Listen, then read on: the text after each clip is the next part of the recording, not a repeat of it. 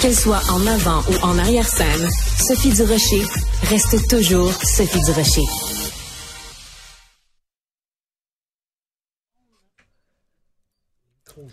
Alors oui, voilà, Serge, tu peux t'installer sur le micro euh, avec un petit euh, un petit ruban jaune. Donc euh, celui qui vient d'entrer en studio avec moi, c'est Serge Sasseville, qui est maintenant conseiller municipal à la ville de Montréal, mais qui a été pendant des années donc vice-président pour les affaires corporatives à Québécois. Serge, bonjour. Bonjour Sophie. On est d'anciens collègues de travail, donc on se tutoie. Euh, tu as écrit sur Twitter, je vais le lire, euh, une partie de ce que mhm. tu as écrit. Quand on m'a appelé aujourd'hui pour me donner un heads up, donc te, te prévenir de ce qui s'en venait, j'étais sous le choc. Quand j'ai lu ce communiqué, j'ai réalisé encore l'ampleur du désastre. J'ai travaillé 19 ans avec la merveilleuse équipe de TVA cette euh, réorganisation me rend triste, même si elle est nécessaire pour assurer la pérennité de TVA. Toi qui as travaillé pendant euh, autant d'années à TVA, pourquoi tu dis que c'est nécessaire? Parce que euh, ce que Pierre-Carl Pelado a annoncé hier, ça m'a pas surpris. C'est-à-dire, c'était un choc, mais ça c'était annoncé depuis longtemps.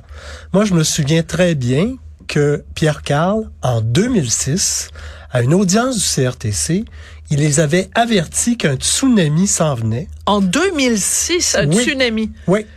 Et que ça prenait des changements. Oui.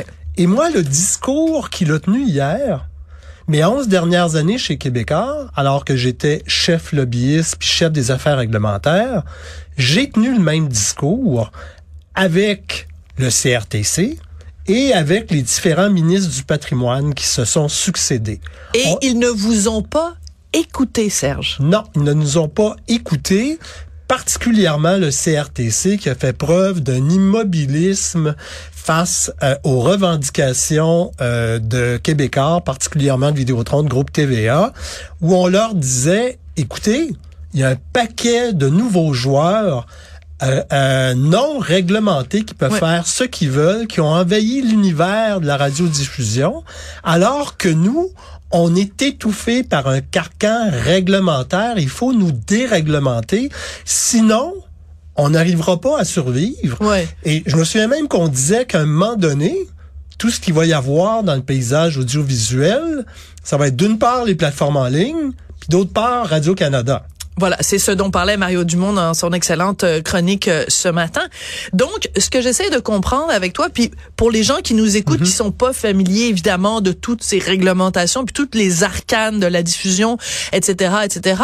Mais si ça fait en effet depuis 2006 que toi, Pierre-Carl Pellado, vous tirez la sonnette d'alarme, mhm. que vous allez voir les ministres du patrimoine à Ottawa, les uns après les autres, que le CRTC vous écoute pas, est-ce que, dans quelle mesure, eux sont à blâmer pour la situation d'aujourd'hui qui touche de plein fouet non seulement Québécois, mais d'autres euh, diffuseurs, d'autres conglomérats?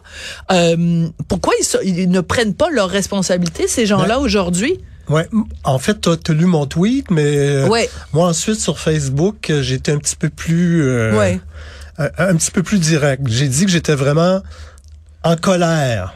Ouais contre particulièrement le CRTC qui a fait preuve d'immobilisme parce que oui, tu vas même jusqu'à dire il devrait avoir honte de se regarder. Je sais pas comment ils font se regarder dans le miroir aujourd'hui. Sont et euh, moi j'étais à leur place, euh, j'aurais honte de me regarder dans le miroir parce qu'ils sont Mais ils sont pas imputables ces gens-là.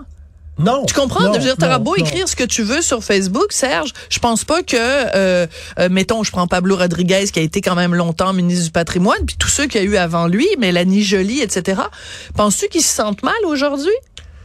Euh, les ministres, je le sais pas, mais en même temps, tu sais, CRTC, c'est un organisme qui euh, euh, est, indépendant. Moi, je, moi, je blâme particulièrement le CRTC. D'accord. Les, les, ministres du patrimoine, ce que je leur reproche, la question, puis Pierre-Carl Pelado en a parlé hier, tu sais, la taxe de vente de Netflix, ça, a été une, affaire ridicule. Mais ça, c'est Mélanie Jolie. Elle s'était ridiculisée en nous disant... Oui, mais en même temps, c'était on a fait beaucoup porter la responsabilité à Mélanie Joly, mais en même temps, la taxe de vente, c'est le ministre des Finances. Ouais.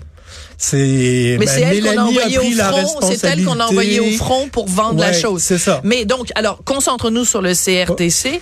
Euh, de quoi le CRTC devrait avoir honte aujourd'hui? De d'avoir laissé pas juste TVA parce que la situation est, est, est catastrophique pas juste pour TVA là, mais pour l'ensemble des radiodiffuseurs canadiens de les avoir des de, de les avoir laissés avec un carcan réglementaire qui les étouffe puis qui les empêche de faire concurrence à armes égales avec les euh, plateformes étrangères. Ouais, c'est comme si on se battait, on fait un combat de boxe, mais il y a des gens qui qui se battent sur le ring, puis on a les deux mains attachées, pendant que les gens en face euh, ont les deux mains libres, puis peuvent nous nous nous fesser dessus avec leurs gants là. Ah oui, puis il y a des obligations là-dessus. Puis j'en donnais, j'en, je donner un exemple. On Oui, va parler de Cube Radio. Ouais, Cube Radio, c'est numérique. ouais. Mais oublie ça, Cube Radio FM.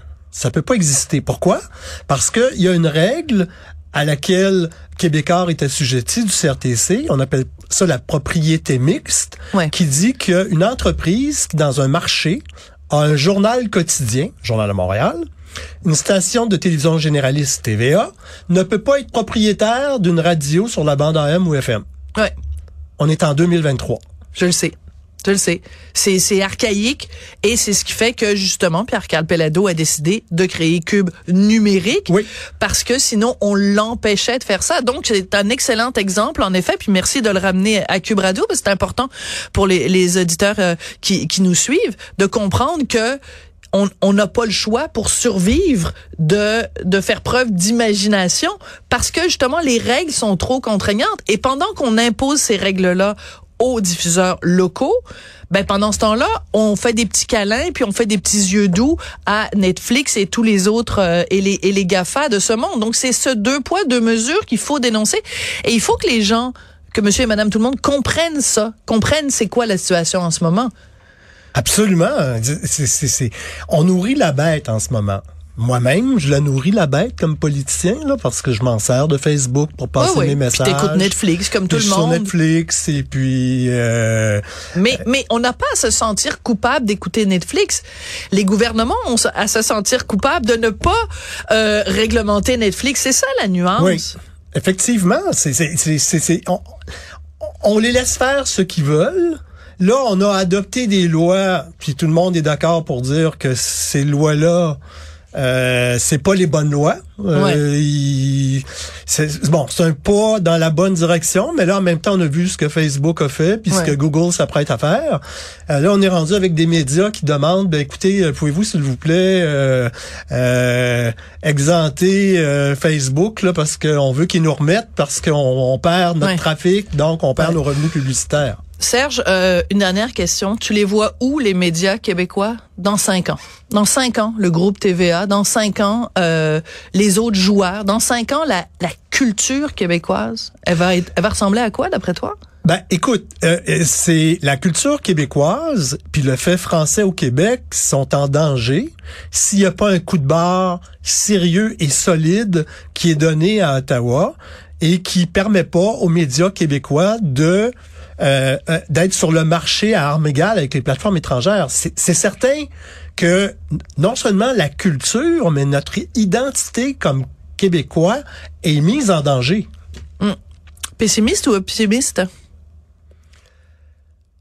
Je suis, j'ai j'ai un fond optimiste et euh, je pense qu'il n'y a pas juste moi qui est en colère en ce moment et puis qu'il y a des choses qui vont devoir se passer.